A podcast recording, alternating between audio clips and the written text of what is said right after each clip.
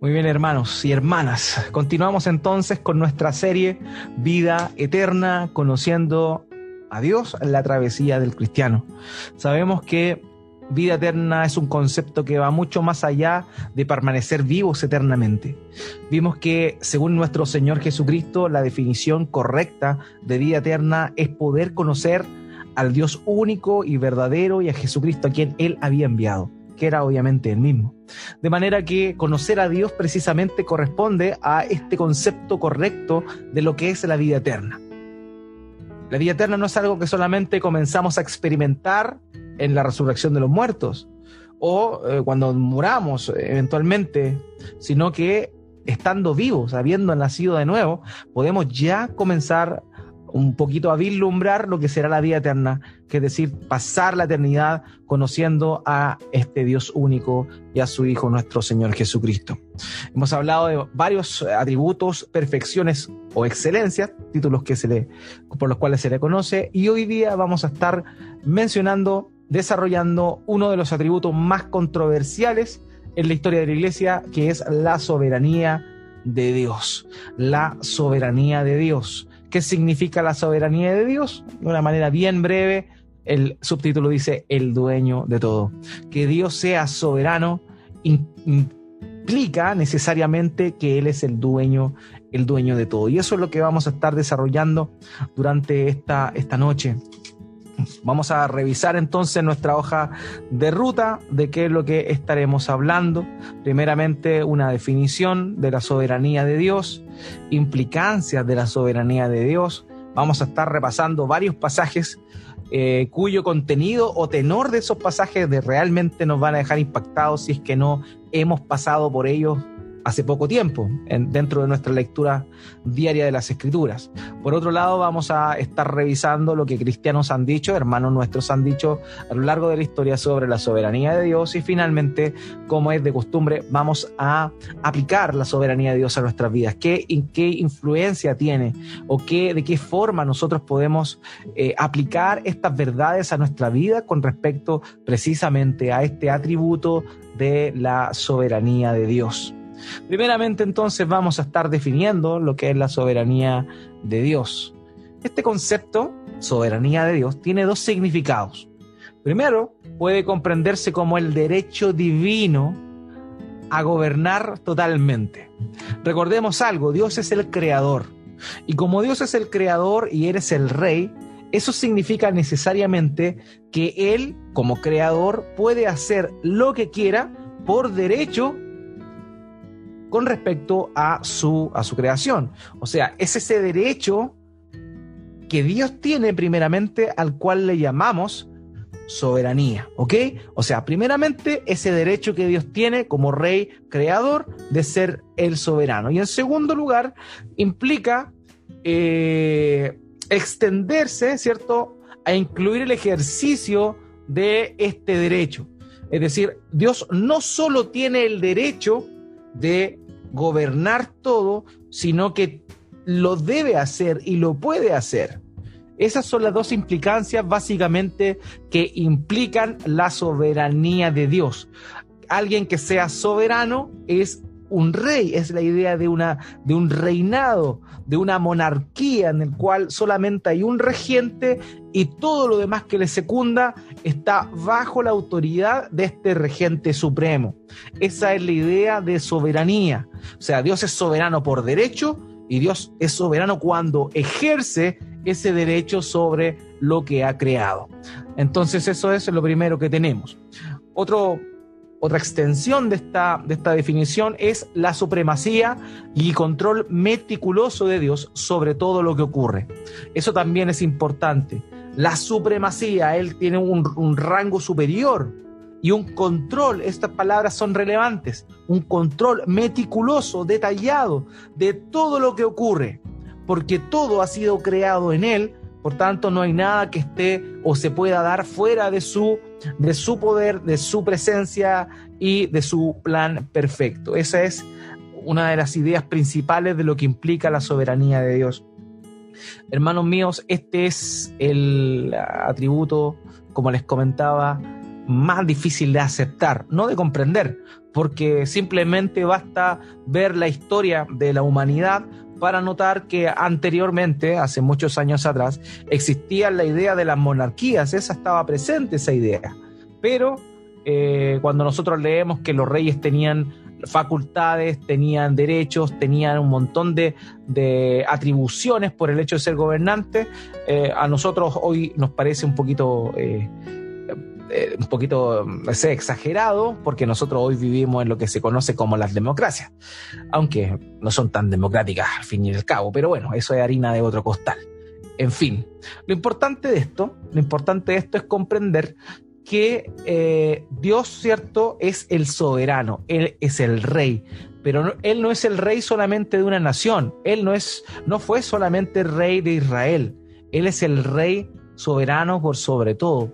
Hay varios nombres de Dios que recordemos una de las partes también de este estudio precisamente va a ser revisar las formas en las cuales se le llama a Dios en las escrituras y ya vamos a llegar a ello unas cuantas semanas más adelante.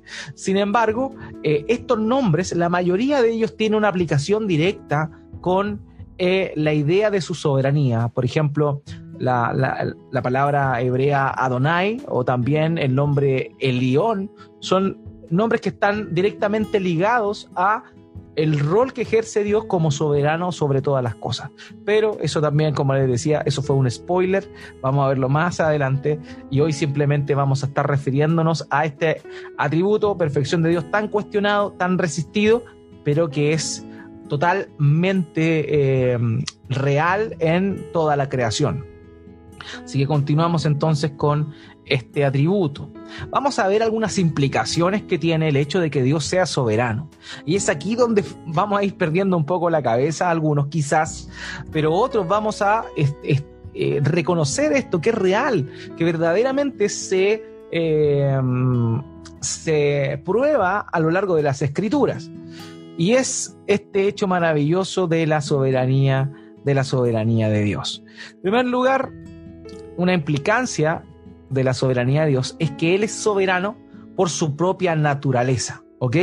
O sea, en su naturaleza divina está el hecho de ser soberano, puesto que evidentemente no hay nada fuera de Él. Fuera de mí no hay Dios, dice nuestro Señor por medio del profeta Isaías. Fuera de mí no hay quien salve, o sea, Dios es la única, eh, la única entidad superior que existe superior a todo en realidad.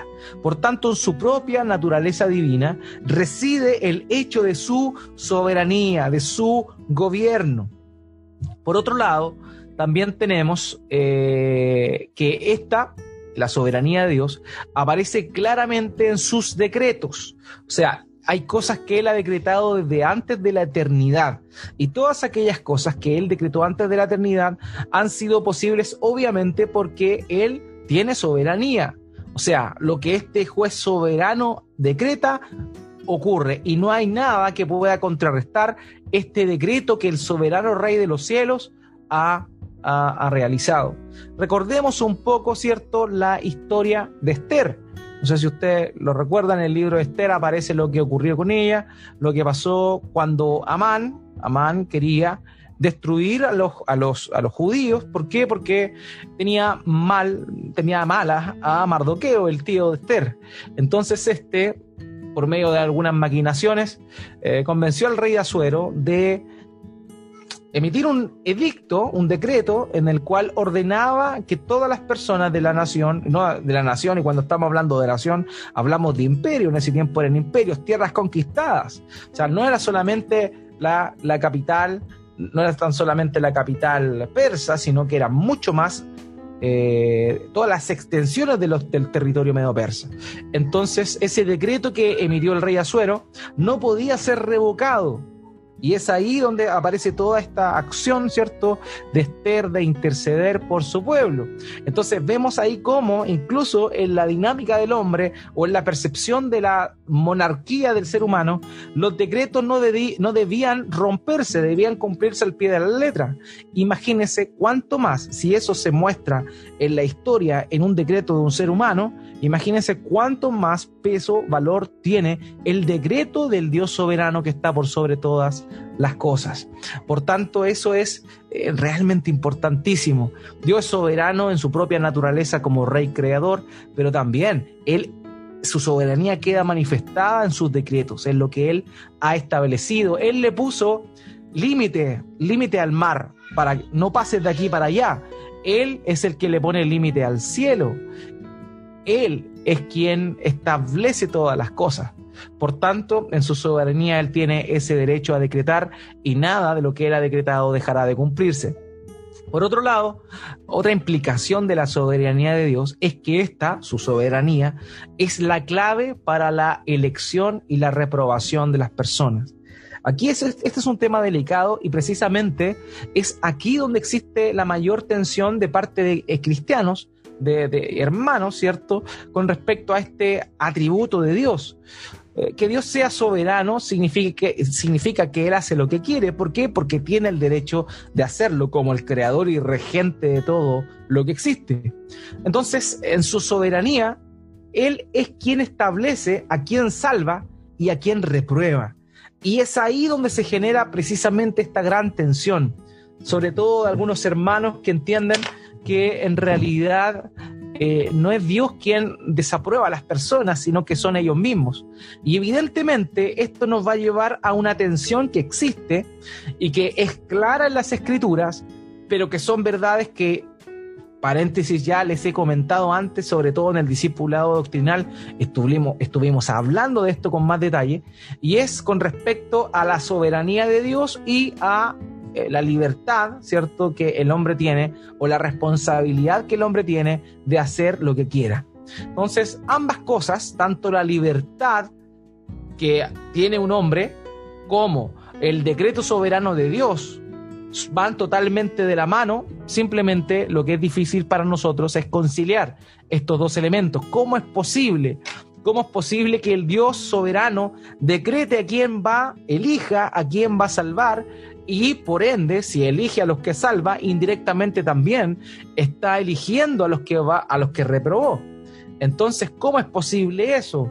Y es ahí donde la gente dice, bueno, algunas personas dicen, bueno, si Dios es soberano sobre la salvación de las personas, elige el que quiere y desecha el que quiere, entonces las personas no tienen responsabilidad de irse o no al lago de fuego y azufre, puesto que Dios escogió no elegirles para salvación. Entonces es ahí donde viene este, este razonamiento que es contrario en las escrituras, porque de la misma forma que la Biblia dice que es Dios quien salva, al mismo tiempo son las mismas escrituras las que dicen que cada hombre es responsable de su condenación. Y esta es la condenación, dice, o sea, dice Juan en su Evangelio, capítulo 3, versículo 19. Esta es la causa de la condenación, que la luz vino al mundo, pero el mundo la desechó porque el mundo prefirió las tinieblas antes que la luz. O sea, aquí es necesario comprender que las escrituras nos muestran esta tensión entre las dos dimensiones que el otro día también le mostraba, la dimensión de Dios, donde Dios genera precisamente su decreto soberano, todo lo que Él ha determinado que ocurra va a ocurrir. Pero también tenemos el otro plano, el plano en tiempo real del ser humano, en el cual eventualmente el hombre elige ciertas cosas. Entonces Dios en su soberanía ha permitido ciertas libertades limitadas, pero libertades al ser humano, dentro de las cuales existe también la libertad para alejarse de Dios. Entonces, esa lejanía de Dios evidentemente es responsabilidad de cada persona. No obstante, no escapa a la reprobación de Dios. Entonces eso es necesario comprenderlo. Sin... Yo le recomiendo que lea Romanos capítulo 9. En Romanos capítulo 9 queda claro eso con respecto a la soberanía de Dios en la salvación de las personas. Ahí cuenta un ejemplo, pero que es tremendo a la vez. Muestra cómo el faraón fue endurecido. El faraón fue endurecido para que se perdiera. Fue escogido como un instrumento de deshonra. Fue usado por Dios para resistir eh, para que Él derramase, eh, desplegase todo su poder, su gloria y su majestad a la hora de liberar a su pueblo de Egipto, pero también a la misma vez, no hay que olvidar que quien tenía el corazón endurecido y no quería dejar salir a el pueblo hebreo era precisamente el faraón. Por tanto, tenemos estas dos verdades que no se parecieran una antonimia, como se llama, una antonimia, pero no son antinomias, perdón, antinomias. No son antinomias, no son dos ideas que se, que se contradicen, sino que van de la mano. O sea, aparecen ambas mostradas en las escrituras. Entonces eso es necesario comprenderlo. La soberanía de Dios es clave en la elección para salvación y también la elección para reprobación. La Biblia nos habla que de la misma manera que Dios ha escogido a quienes va a salvar, Dios también ha determinado de antemano quiénes van a perderse. ¿Ya? Eso, aparece en la escritura y no podemos, por más que nos parezca un poco extraño y no concordante con el Dios amoroso que tenemos, porque vaya que es amoroso nuestro Dios, aún así son verdades que están reveladas en las escrituras. Muchas veces existe este, este, esta idea, ¿cierto? Esta tensión. Una de las, voy a contarles un ejemplo que tal vez nos va a llevar a entender nos va a llevar a entender de mejor manera eh, cómo eh, asumir esta verdad de la responsabilidad y la libertad que el ser humano tiene y la elección soberana de Dios que proviene de su, de su eh, eminencia de, de regente. cuando un barco, un crucero, por ejemplo, un crucero sale de un país, va con destino a otro ¿Ya? O sea, eso es, por así decirlo, es lo que Dios ha decretado, lo que Dios ha determinado desde antes de la fundación del mundo. El punto en el cual sale y el punto al cual llega. Sin embargo, todas las personas que suben a un crucero durante el trayecto hacia su destino, durante el trayecto hacia su destino, ellos pueden hacer lo que quieran dentro del crucero. Pueden ir a las piscinas, pueden ir eh, a, los restaurantes, pueden ir a donde se les plazca, tienen esa libertad. Entonces, en ese sentido, vemos cómo es la vida en realidad. Dios ha determinado que llegamos, salimos de un lado, o sea, salimos de un lado, llegamos a un puerto al cual Él estableció, pero dentro de ese trayecto, cada persona va tomando su propia determinación y es responsable a la vez de sus propias elecciones.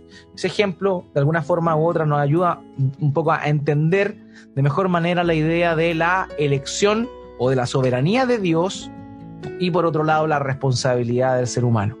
Otro elemento importante de la soberanía de Dios es que esta soberanía está presente en su providencia. La providencia, igual lo, nosotros lo explicamos en el discipulado doctrinal, voy a simplemente hacer una, una pequeña alusión a ella, y es la providencia es la disposición que Dios tiene de, de comunicarse y relacionarse con sus criaturas y determinar cierto bienestar a ellas. ¿Ya? La providencia de Dios es eso. O sea, el sol sale cada día por la providencia de Dios. La providencia de Dios es, la acción de Dios por medio de su creación y de las distintas situaciones a favor del ser humano, incluso aunque éste le aborrezca o aunque éste em, niegue su existencia. Eso es la providencia de Dios. Es esa relación que Dios tiene de alguna forma con las personas y que permite, ¿cierto? Y sostiene por medio de su providencia al mundo. Por tanto, esa providencia solo es posible en función a qué? Solo es posible en función a su soberanía. Si Él no fuera un Dios soberano, de ninguna manera podría Él ejercer precisamente esa providencia. Entonces, la soberanía de Dios nosotros podríamos entender que se encuentra en tres aspectos importantes, ¿ok? Tres aspectos importantes de, la, de lo que ocurre. En primer lugar, la soberanía de Dios la encontramos en su voluntad. La voluntad de Dios es la disposición o su plan perfecto a hacer lo que Él ha determinado. En este aspecto podemos comprender que Dios tiene una voluntad, un plan. Y ese plan Él lo ha establecido como, como el soberano que es. Por eso cuando hablamos de la voluntad de Dios, entendemos que es una voluntad soberana. Dios tiene un plan como rey y ese plan como rey se va a ejecutar. ¿Por qué? Porque su voluntad es soberana. Y es ahí donde caemos al otro elemento o al otro aspecto importante de su soberanía, que es su autoridad soberana. Dios tiene autoridad por sobre toda la creación. El diablo le pide permiso a Dios para tentarnos. El diablo le pide permiso a Dios para tentarnos. A veces nosotros malentendemos esto y pensamos que existen dos fuerzas, el bien y el mal, luchando en una pugna. Eh, recuerdo que hace un tiempo atrás, hace varios años atrás en realidad, eh, me gustaba una imagen que encontré en internet y, me hice una polera con, con, esa imagen. Y esa imagen mostraba a Jesús echando un gallito con el diablo. Me encantaba esa imagen porque estaba bien hecha y todo. Y me mandé a estampar una polera con ella. Pero esa imagen nos muestra una lucha constante en que, entre qué? Entre el bien y el mal. Pero la verdad es que dentro de lo que la escritura nos muestra, eso no es así. No hay una verdadera lucha entre el bien y el mal. ¿Por qué? Porque el mal se sujeta al bien. El mal se sujeta al bien. O sea, el bien máximo es Dios y todo lo malo es utilitario para los propósitos eternos de Dios. De manera que Satanás no tiene mayor autoridad que la que Dios le ha permitido tener. Y eso es, muy importante que lo notemos. O sea, claramente tenemos un adversario, él anda como león rugiente buscando a quien devorar, él es un asesino desde el principio, ¿cierto? Es un mentiroso desde el principio. Cuando habla mentira de suyo, habla porque es padre de mentira. O sea, él vino para matar, robar y destruir. Todas esas verdades que aparecen descritas incluso en los labios de nuestro Señor Jesucristo son, eh, son evidentes, ¿cierto? Sin embargo, tenemos que entender algo. Satanás no está por sobre la autoridad de Dios. Dios le es quien le dio a él la potestad de ejercer eso y que en realidad se la ganó por el hecho de haber sometido a Adán y a Eva. Y como Adán y Eva se sujetaron a la autoridad y obedecieron a Satanás. Por esa razón, el ser humano quedó sujeto al reinado de, como le llama el apóstol Pablo, el príncipe de este mundo. Entonces, tiene que ver con eso, pero realmente no hay una pugna, o sea, si somos honestos, entre Satanás y Dios, porque Satanás no tiene por dónde ganarle a Dios. Satanás simplemente ha sido un ser, un ser que es mentiroso, que, se, se autoengañó y que cayó en la situación en la cual está. Pero en realidad nunca una criatura podría ganarle a un Dios. Nunca una criatura podría ganarle a Dios. De manera que no hay autoridad más grande que la autoridad que nuestro Dios tiene. Y por otro lado, nada sacaría a Dios con tener una voluntad soberana, una autoridad soberana, si no tuviera el poder soberano para ejecutar su voluntad y hacer, o sea, hacer cumplir su voluntad con autoridad. Por tanto, este tercer elemento también es necesario para comprender su soberanía. Dios tiene poder soberano, o sea, Dios tiene el poder para hacer lo que Él quiere, lo que Él quiere, hermanos y hermanas lo que Él quiere. Nadie puede contrarrestar una orden de Dios. Ninguno, ni las personas más poderosas de este mundo lo pueden hacer. Ni aquel que multimillonario que ha invertido todos sus recursos en no envejecer y no morir, va a llegar un día cuando va a tener que presentarse delante de aquel que le dio la vida. Porque nadie, nadie puede ir en contra de lo que Dios ha determinado. ¿Por qué? Precisamente porque Dios es soberano. Hermanos, por tanto, es lógico concluir que Dios es el Señor de la historia.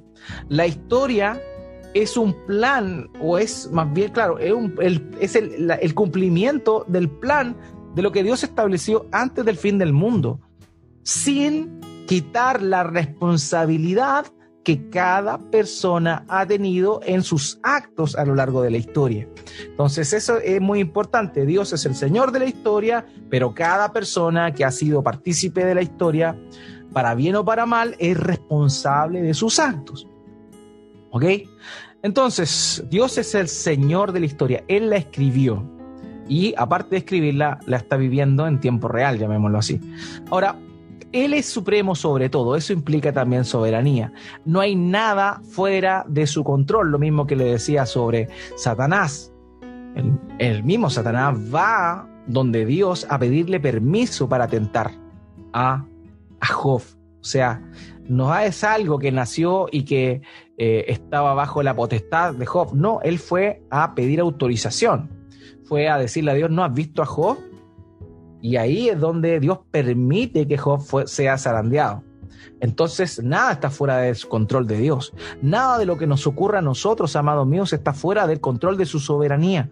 Todo está dentro del plan que Dios ha establecido para cada uno de nosotros. Hay una frase dentro del evangelicalismo que es muy común cuando eh, algunos, algunos eh, comillas, pastores hablan eh, a las personas, pastores de la, de la de la prosperidad, por ejemplo, cuando dicen que Dios tiene un plan maravilloso para tu vida. La verdad es que Dios sí, efectivamente tiene un plan para la vida de cada persona, evidentemente. Sin embargo, ese plan puede no sonar tan maravilloso en algunos ratos. Entonces, ese, es ahí el engaño de los falsos maestros, de los falsos pastores. Ahora bien, lo cierto es que nada se escapa del control de Dios. Todo está bajo su control. Nada ocurre en la tierra, ni en el cielo, ni en el espacio, nada ocurre que Él no haya planeado, que no esté dentro de su plan perfecto, de su soberano plan, de su soberana voluntad. Y es ahí donde el otro día conversaba con un hermano, y, es lógico, yo creo que cada uno de nosotros se ha dado cuenta cómo eh, eh, durante estos últimos, ya vemos los seis meses, no más, más, estos últimos diez meses, eh, han ido surgiendo crisis más crisis, crisis tras crisis. O sea, una cosa, luego otra, luego otra y luego otra y así sucesivamente. Se han dado muchas cosas. Y eso, ninguna de estas cosas escapan a el plan perfecto que Dios tiene para con la historia. Nada escapa fuera de su control, nada ocurre sin que Él no lo haya planeado. Y por esa razón es que este atributo es el más discutido y también el más resistido por nosotros, sus hijos hermanos. Eso es cierto, o sea, entendemos que podemos decir, bueno, tú eres Dios soberano, tú eres un Dios soberano, pero ¿qué ocurre? ¿Realmente reconocemos que Dios es el rey, es el dueño de nuestras vidas? Y la verdad es que si somos honestos, pecamos todos los días. ¿Y saben por qué pecamos? Pecamos porque pensamos que nosotros nos mandamos solos. Pecamos porque creemos que nosotros somos los reyes de nuestra propia vida. En mi vida no te metas. Yo hago lo que quiero. Y como dicen algunos por ahí, en mi cuerpo yo decido. Es la misma lógica. Rehusarse a la soberanía, rehusarse a la autoridad, rehusarse a aquel que verdaderamente tiene dominio, control y autoridad de todo, que es Dios. Por esa razón este atributo es tan resistido por muchas personas, porque a nadie le gusta realmente saber que tiene que rendir cuentas ante un Dios que es soberano. Por esa razón hay muchos ateos que, eh, o sea, en realidad, siendo honestos, eh, no creo que haya ateos engañados, yo creo que hay ateos convencidos. Y son, se convencen básicamente porque no quieren la idea de Dios. No porque sea ilógica, porque más ilógico es pensar que de la nada brotó todo, sino que en realidad lo que no quieren reconocer es que hay un ser superior que los creó y que realmente ante el cual tendrán que dar cuentas. Y ese es el tema, eso es lo complejo y por eso el, existen ateos. No porque no hayan pruebas suficientes para reconocer que Dios existe, no. No quieren reconocer que hay un Dios soberano que hace lo que quiere y que ordena a sus criaturas hacer lo que Él quiere. Entonces, cuando las criaturas pretenden ejercer sus propios planes, cumplir sus propios sueños y no sujetarse a esta autoridad divina, evidentemente van a rechazar la idea de la soberanía de Dios. Por esa razón, esta es la doctrina más odiada por el mundo. La cruz al mundo le parece locura. La cruz al mundo les parece locura, pero la doctrina de la soberanía de Dios les produce repulsión. ¿Por qué? Porque no quieren reconocer que hay un regente ante el cual tendrán que dar cuentas y el cual exige cosas.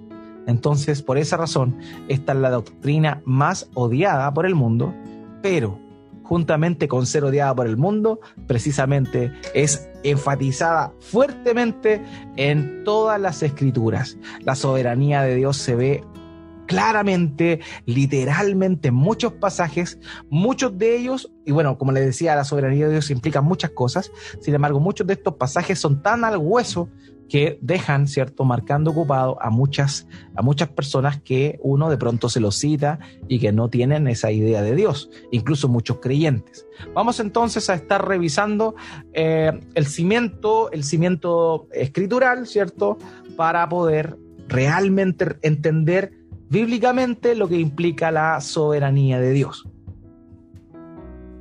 Comencemos entonces con Deuteronomio capítulo 32 versos 39 al 40. Deuteronomio 32 versos 39 al 40 dice, vean ahora que yo, yo soy el Señor y fuera de mí no hay Dios. Yo hago morir y hago vivir. Note esto, hermanos, por favor. Yo hago morir y hago vivir. Es Dios el dueño de la vida. Él decide cuándo morimos y cuándo vivimos. Yo hiero y yo sano. O sea, Dios permite la enfermedad y Dios sana cuando Él quiere por los medios que también Él establece o Él quiere. Y no hay quien pueda librar de mi mano. Ciertamente alzo a los cielos mi mano y digo, como que vivo yo para siempre. O sea, aquí vemos la majestad y soberanía de Dios. Él hace lo que quiere, hermanos. Él hace lo que quiere. Por esa razón, ¿quiénes somos nosotros para cuestionar las decisiones y los decretos de Dios?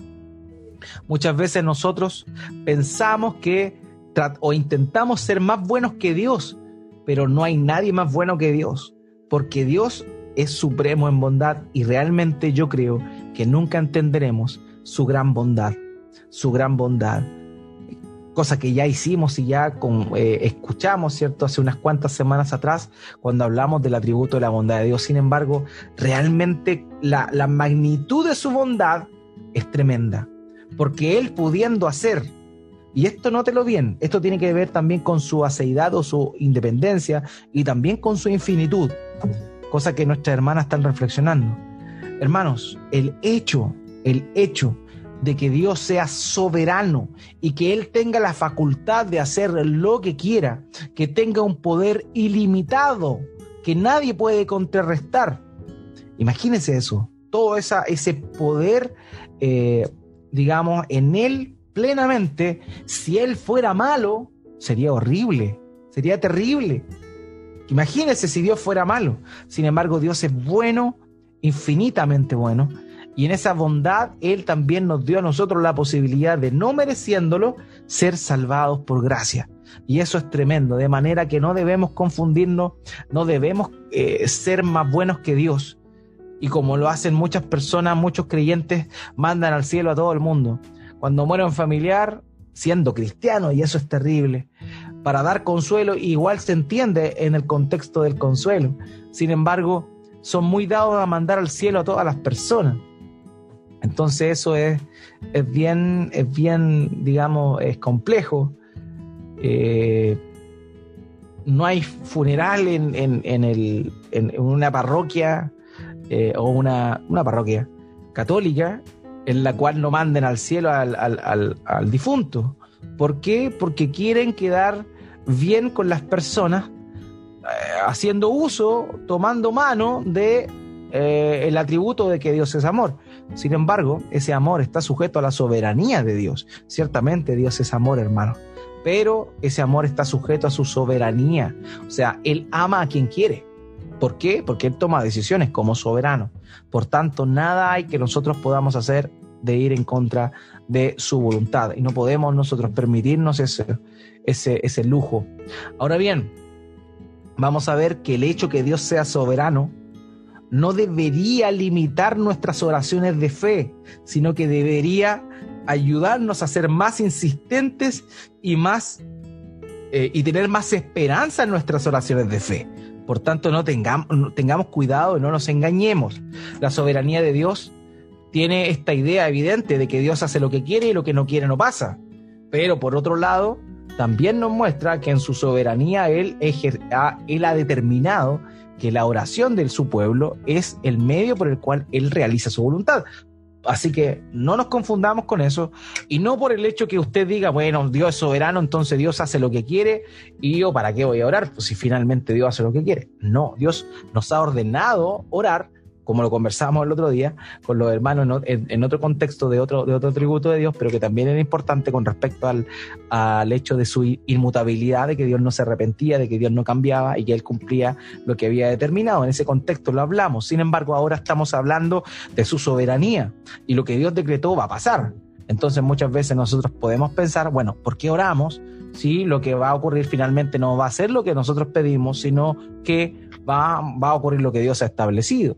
El punto, hermanos míos, es que la oración es el medio que Dios nos da para alinear nuestro corazón a la voluntad de Dios.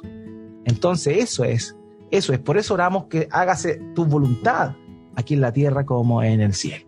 Por tanto, Dios tiene la autoridad como soberano, como rey, de hacer morir, de hacer vivir, de herir y sanar. Y no hay nadie quien se pueda librar de la mano de nuestro Dios.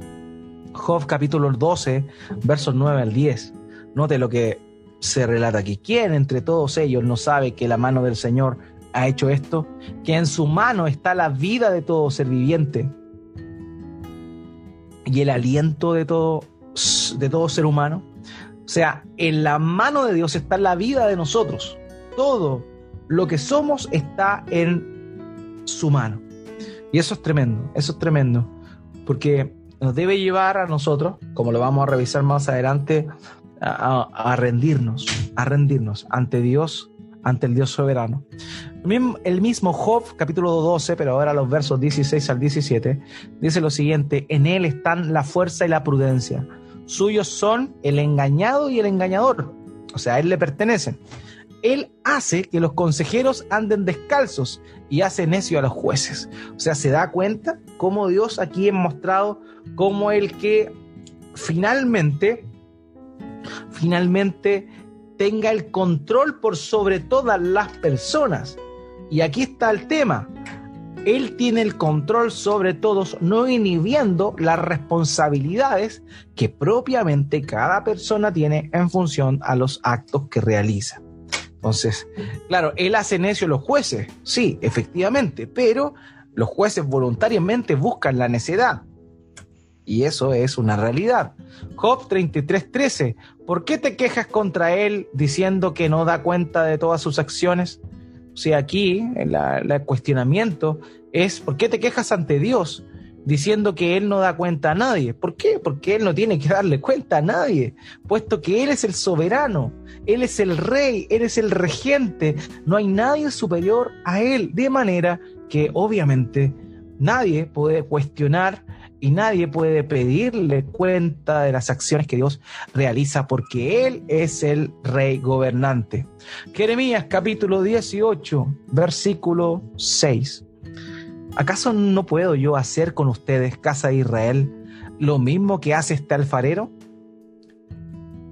El contexto que estamos viendo, Dios le manda a Jeremías para mostrarle, para que viviera primero, eh, para que experimentara la idea de la profecía que él tenía que entregarle al pueblo, Dios manda a Jeremías a la casa del alfarero, alfarero. El alfarero en ese momento justamente estaba trabajando, moldeando el barro, eh, aplastando el barro, comenzando de nuevo a hacer lo que estaba eh, construyendo, que estaba em, creando.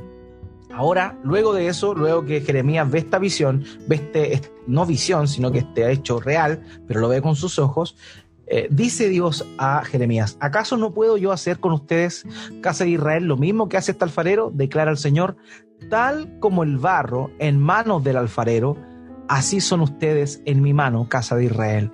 O sea, Dios moldea, Dios hace lo que quiere, eh, como el alfarero puede hacer una jarra, ¿cierto? Puede hacer una jarra con eh, el barro, también puede hacer una tinaja, puede hacer un montón de cosas, un macetero, etcétera.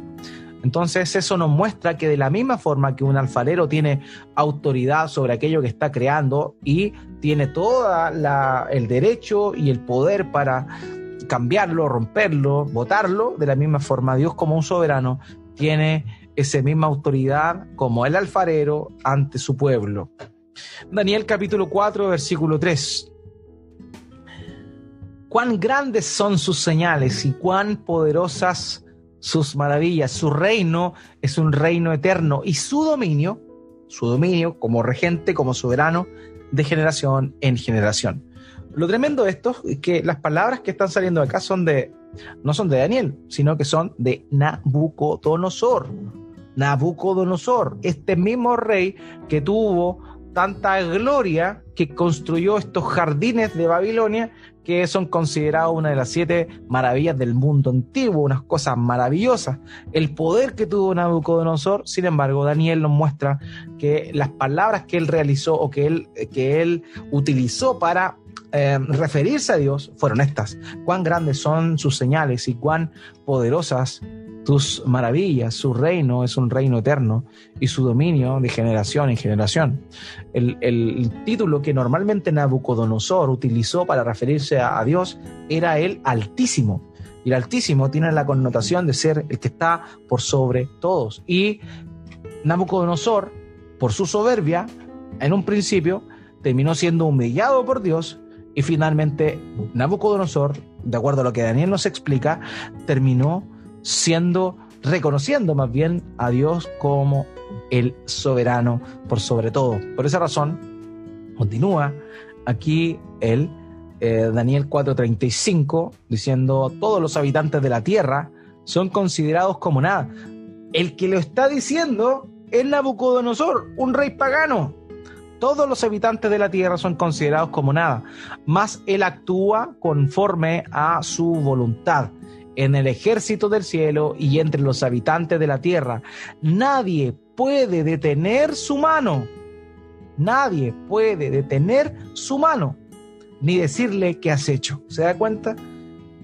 Un rey que tenía toda la facultad para hacer las cosas que quisiera, entendió que el Dios Altísimo tiene mucho más que él, porque incluso él estaba bajo ese dominio, pero lo entendió mediante el sufrimiento y mediante la humillación, que este Dios es soberano.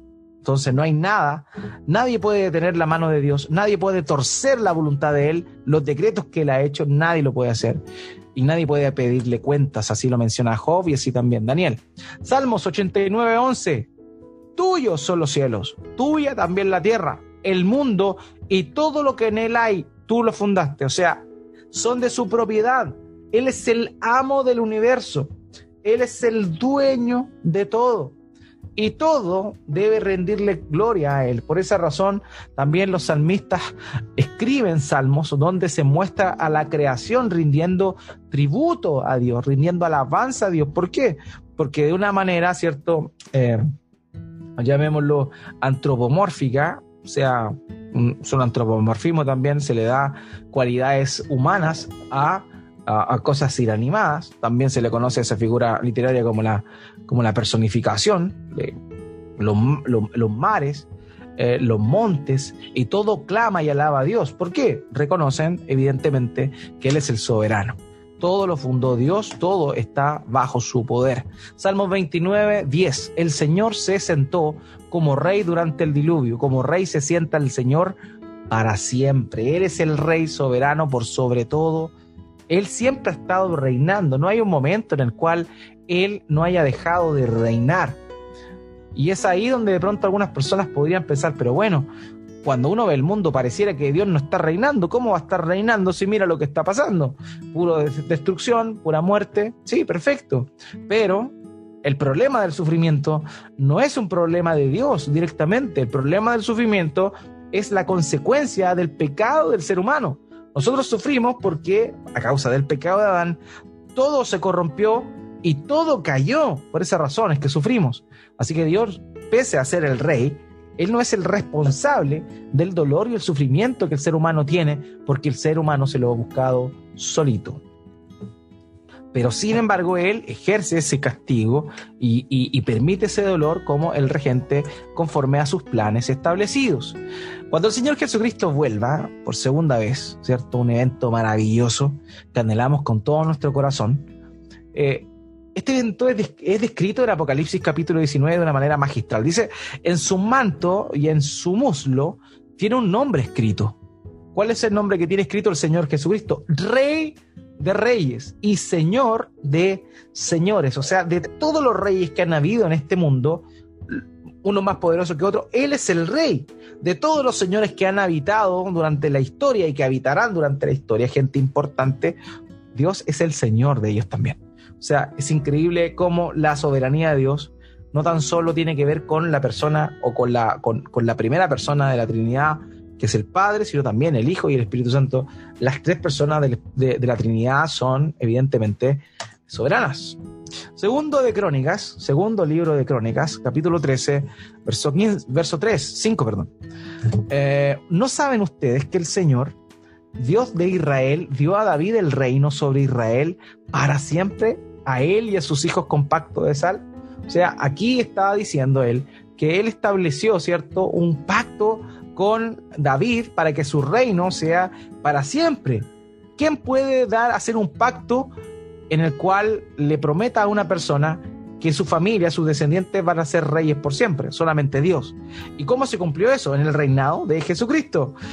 Jesucristo es el descendiente de, de, David, el cual ha recibido el reino y hoy él recibió toda potestad en el momento de resucitar. El Señor Jesucristo dijo antes de ascender en Mateo capítulo 28, verso 18, toda potestad me ha sido dada en el cielo y en la tierra. O sea, Jesucristo en él recibe reside, perdón, toda la el poder, toda la autoridad, todo el poderío para seguir reinando. Y por esa razón, nuestro Señor Jesucristo hoy se encuentra en el cielo el paraíso, ¿cierto? ¿Con quiénes? Con sus hijos, todos aquellos que han muerto, ¿cierto? durante la historia y también aquellos que morirán hasta la segunda venida. ¿Y qué están haciendo ahí? Reinando de una manera espiritual, pero están reinando porque Cristo está ya reinando en el, en el trono de, del cielo. Falta, evidentemente, que en su segunda venida el último enemigo, el postrer enemigo, que es la muerte, sea sujeto bajo sus pies, como mediante la resurrección de los muertos, y en ese momento ya todas las cosas estarán realmente eh, bajo sujeción plena y se establecerá su reino eterno en el cielo nuevo y la tierra nueva. Entonces solo Dios puede prometer eso porque Él tiene la autoridad para establecer ese reino y prometérselo a David, reino que se cumplió ya y que no es necesario que se cumpla más, porque si se cumplió en Cristo y Cristo es el sumo sacerdote que no muere más, él evidentemente tiene ese reinado para siempre. Judas, el hermano del Señor, en, en su único capítulo, capítulo único que tiene su epístola, su cartita, en el versículo 25, noten las palabras que emplea él, al único Dios, nuestro Salvador, por medio de Jesucristo, nuestro Señor, sea gloria, majestad, dominio y autoridad. Note ahora, antes de todo tiempo, y ahora y por todos los siglos. Amén. Esta es una declaración, una doxología ante qué? Ante la gloria de la soberanía de nuestro Dios. De esa forma, la Biblia es clara, enfática en mostrarnos al Dios soberano. Dios tan, eh, tiene el control de todo, tiene todo perfectamente eh, claro delante de sus ojos, nada se le escapa. Y Mateo 10:30, el Señor Jesucristo dijo, hasta los cabellos de la cabeza de ustedes están todos contados. Dios tiene nuestros cabellos contados, hermano. Increíble. Todo conforme a su propósito, todo conforme a su plan, porque Él es soberano. Daniel, volvemos a Daniel nuevamente, capítulo 7, verso 27. Y la soberanía, el dominio y la grandeza de todos los reinos debajo de todo el cielo serán entregados al pueblo de los santos del Altísimo. Su reino será un reino eterno y todos los dominios le servirán y le obedecerán. ¿Por qué sucederá esto? Porque evidentemente Él es el rey. Dios es el soberano, el regente por sobre todo. Él hace lo que Él quiere. Él salva a quien quiere. Él establece o derrama gracia y misericordia a quien Él quiere. Y nadie puede contrarrestar aquello. Ahora vamos entonces a um, ver algunas cosas que dijeron hermanos a lo largo de la historia de la iglesia con respecto precisamente a este a este atributo maravilloso, pero también que nos debe producir temor de la soberanía de Dios. C.S. Luis, C.S. Lewis, famoso por haber escrito las crónicas de Narnia, eh, dice lo siguiente, también era un, autor filósofo, digamos, cristiano, bien, bien considerado en su tiempo. Eh, él dijo, la historia es escrita por el dedo de Dios. Y eso implica también soberanía, el hecho de que Dios tenga todo bajo su voluntad soberana. La historia, hermanos míos, ha sido escrita por el dedo de Dios. Nada se ha escapado de, de él. Tozer, A.W. Tozer, dijo, decir que Dios es soberano, es decir, que Él es supremo sobre todas las cosas. No hay nadie por encima de Él, que Él es Señor absoluto sobre la creación. Es decir, que su señorío sobre la creación significa que no hay nada fuera de su control, nada que Dios no haya previsto y planeado. Significa que aún la ira del hombre, en última instancia, alabará a Dios y Él reprimirá al resto de las iras.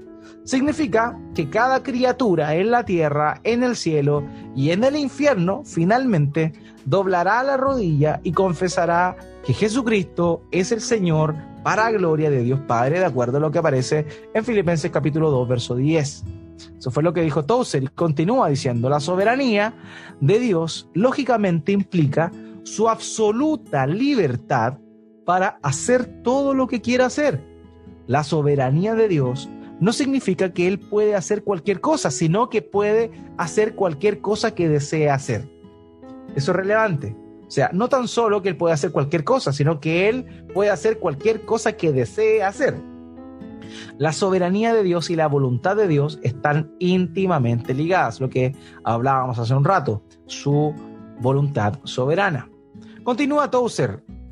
Tozer escribe en el tiempo de las guerras, de las guerras mundiales él, les tocó experimentar el tema de las guerras mundiales de alguna forma, por tanto él escribió esto. Eh, las bombas de hidrógeno, las bombas de cobalto, las bombas atómicas y todas las demás no son nada.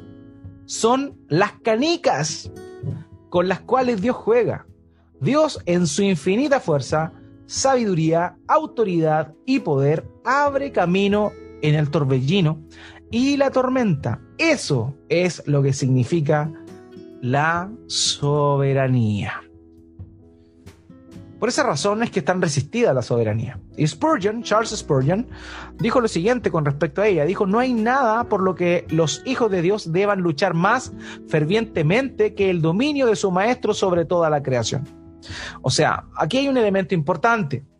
Nosotros, en primer lugar, siendo sus hijos, luchamos muchas veces contra esta verdad inherente a las escrituras de su soberanía. Pero no tan solo luchamos entre nosotros con nuestro propio corazón egoísta y que se pretende levantar como rey de todas las cosas, sino que también como creyentes tenemos que luchar fervientemente en, dándole a entender a las personas que realmente Dios es soberano.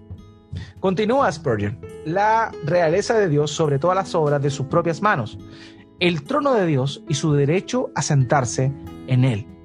Por otro lado, no hay doctrina más odiada por los mundanos. Los hombres permitirán que Dios esté en todas partes, excepto en su trono. Y eso es tremendo. Y es cierto, los seres humanos pueden permitir que Dios exista, muchos de ellos. Pero hay muchas personas que creen en Dios, sin embargo, no creen en el Dios soberano, que va a exigir y que puede exigir lo que él desee conforme a sus propósitos eternos. Charles Riley define la soberanía de la siguiente forma. La palabra significa principal, jefe, supremo. Habla primero de posición. Dios es el ser principal en el universo. Después de poder. Dios es supremo en poder en el universo. Como ejerce él ese poder está revelado en las escrituras. Un soberano Note bien lo que dice Riley, bien interesante. Un soberano pudiera ser un dictador, pero Dios no lo es. O un soberano pudiera, pudiera abdicar el uso de sus poderes, pero Dios no lo ha hecho. Finalmente, Dios está en completo control de todas las cosas, aunque Él puede decidir que ciertos eventos ocurran de acuerdo a las leyes naturales que Él mismo ha ordenado. O sea, Dios está detrás de todo, Él tiene un rol de soberano, un poder de soberano, él podría ser un dictador, pero no lo es. Infinito en amor, increíble eso. Pero también Él podría dejar de ejercer su poder, pero tampoco lo hace porque es Dios, no puede hacerlo. No porque no quiera, sino porque no está en su deseo. O sea, no porque no pueda, perdón, sino porque no quiere. Stephen Smallman dijo lo siguiente, Dios no solo es soberano en virtud de haber creado todas las cosas, sino porque Él sigue dirigiendo activamente su creación. A esto se le llama la providencia. Su gobierno soberano se extiende hasta su más singular creación, los seres humanos. La Biblia nunca explica cómo los seres humanos son libres y responsables por sus decisiones, y aquí viene lo que les comentaba, y al mismo tiempo destinados a cumplir los propósitos últimos de Dios. Y una de las mayores paradojas de la vida. Cada día tomamos nuestras propias decisiones, pero sabiendo que la mano de Dios está por encima de todas las cosas. Ahí, aquí Smallman habla de la eh, precisamente esta tensión que existe entre la responsabilidad del hombre, la libertad del hombre y la soberanía de Dios. Y eso es lo que Smallman nos muestra acá. Por último, terminando ya, Luis Berkov señala lo siguiente con respecto a la soberanía. Él dice que la soberanía de Dios es enfatizada fuertemente en la escritura. ¿eh? Él, Dios, es representado como el creador y su voluntad como la causa de todas las cosas. En virtud de su obra creativa, los cielos y la tierra y todo lo que contienen le pertenecen. Él está revestido con autoridad absoluta sobre las huestes del cielo y los habitantes de la tierra. Él sostiene todas las cosas con su poder omnipotente y determina los fines para los cuales están destinados a servir. Él gobierna como rey en el sentido más absoluto de la palabra, y todas las cosas son dependientes de él y subsirvientes ante él. De manera, hermanos míos, que realmente es increíble lo, lo importante que es este atributo dentro de su persona, de su esencia, como, como de su divinidad. Pero también es increíble notar cómo es que tristemente nosotros hemos cada vez, eh, quizá, quizá, no asimilando bien este, este atributo maravilloso de Dios. Hermanos, muchas veces nosotros creamos nuestros propios planes, pero no confiamos en el plan soberano que Dios ha establecido. Nosotros queremos hacer las cosas en un tiempo determinado, pero no tomamos en cuenta el tiempo que Dios ha establecido como soberano para esas cosas. A veces nosotros pedimos ciertas eh, cosas puntuales y nos enfadamos con Dios porque no nos las da, entendiendo que Él es soberano.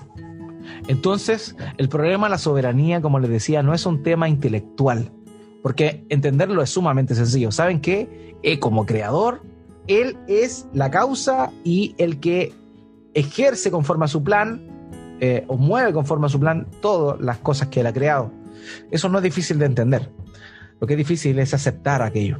O sea, que nosotros verdaderamente nos humillemos delante de Dios entendiendo que Él es el soberano y nosotros somos simples criaturas que por gracia de Dios han sido salvadas, han sido llamadas. Entonces, vamos a revisar por último las aplicaciones de la soberanía de Dios a nuestra vida.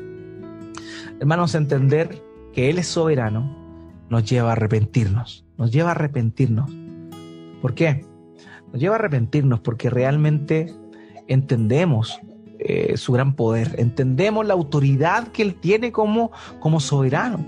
Por tanto, conociéndole a Él, y pudiendo conocerle mediante la obra de Cristo a nuestro favor, que el Espíritu Santo mora dentro de nosotros y que por esa razón podemos realmente ahora comprender un poco de las profundidades de Dios. El entender, el reconocer que Dios es soberano debe llevarnos a nosotros a arrepentirnos ante el Rey, arrepentirnos de la, de la desobediencia que muchas veces tenemos ante, ante Él. Eso es lo primero, o sea, cuando yo reconozco la soberanía de Dios, yo me voy a arrepentir. En segundo lugar, nos lleva a confiar en sus promesas. ¿Por qué? Porque de la misma manera cuando hablamos de su inmutabilidad, que Él no cambia, esto tiene que, es muy similar. Dios es soberano y Él como un soberano estableció algo y lo que ha establecido como regente lo va a cumplir. Es ahí como la soberanía y la inmutabilidad de Dios van totalmente de la mano. Por eso razón, el entender que Dios es soberano debe llevar a, a, eh, a confiar cada vez más en aquellas cosas que Él nos ha prometido.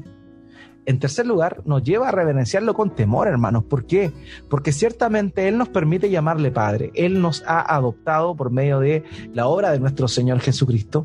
Sin embargo, ¿qué pasa? ¿Qué sucede? Él no es el flaco, Él, como lo decíamos también en, en, en otras sesiones, Él no es el flaco, no Él es el, el de arriba, Él es el Señor soberano, Rey del cielo, excelso, magnífico, magnificente, glorioso. Él es el soberano. Por tanto, aceptar la soberanía de Dios nos debe llevar, sí o sí, a reverenciarlo con mayor temor. Por otro lado, también a una alabanza humilde, una alabanza, ¿cierto? Eh, reconocer quién es Él, pero humilde a la vez. Es necesario esa alabanza humilde. No vaya a ser que nos sobrepasemos en nuestra, en nuestra expresión de alabanza. Y es aquí, eh, y no nos sobrepasemos para mal, digamos, lo lleguemos a ser irreverentes delante de Dios. Eso hay que ser muy cuidadoso. Por esa razón, la soberanía de Dios nos debe llevar una alabanza humilde, considerando al Dios al cual estamos alabando. También nos lleva a un servicio fiel. Hermano, si Él es el dueño, Él es el dueño de tu vida, Él es el dueño de mi vida. Y si Él nos ha capacitado con ciertas, eh, con, ciertas eh, virtudes, dones espirituales, y cosas por el estilo son para que las pongamos al servicio de Él. Por tanto, el hecho de que Dios sea soberano nos debe llevar sí o sí a qué? Nos debe llevar a servirle de una manera más fiel, a ser fieles al servicio de nuestro Señor, a no servir al ojo humano, a no servir a las personas. Servimos claramente a las personas. Como iglesia servimos a los hermanos, pero sobre todo estamos sirviendo a Dios y por él es el, fin de nuestro servicio. Por tanto, a ese Dios soberano que es nuestro dueño es a quien servimos. Por esa razón, Pablo dice, hagan todo como para el Señor. ¿Por qué? Porque finalmente Él es el receptor de todo nuestro, nuestro quehacer, porque Él es el dueño de todo. En sexto lugar, nos lleva a la sumisión en la tristeza. Y esto es un punto que es importante y que no por ello es menos doloroso, también es controversial. Muchas veces nos tocan asumir pérdidas muy dolorosas, hermanos, muy dolorosas.